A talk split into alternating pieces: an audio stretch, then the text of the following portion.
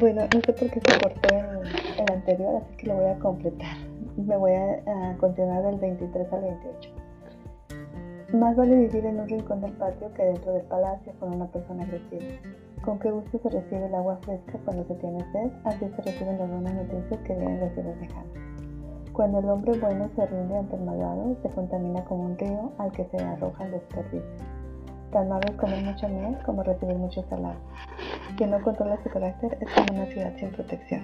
Les comentaba que nos está hablando mucho en todo este tiempo que hemos estado leyendo proverbios acerca de nuestro carácter y nos, nos dice que tenemos que sujetar nuestras emociones, nuestro hablar, ya que eso nos da protección, porque una vez que hablamos, las palabras que decimos ya no las podemos recoger y en sí esas palabras sí afectan a, a los demás. Entonces tenemos que tener mucho cuidado en, en lo que decimos.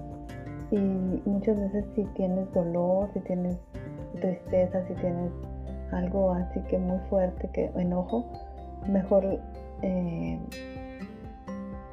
decide no hablar.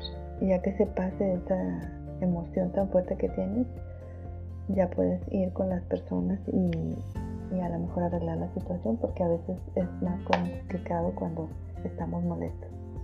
Bueno, pues que tengas un buen día. Saludos.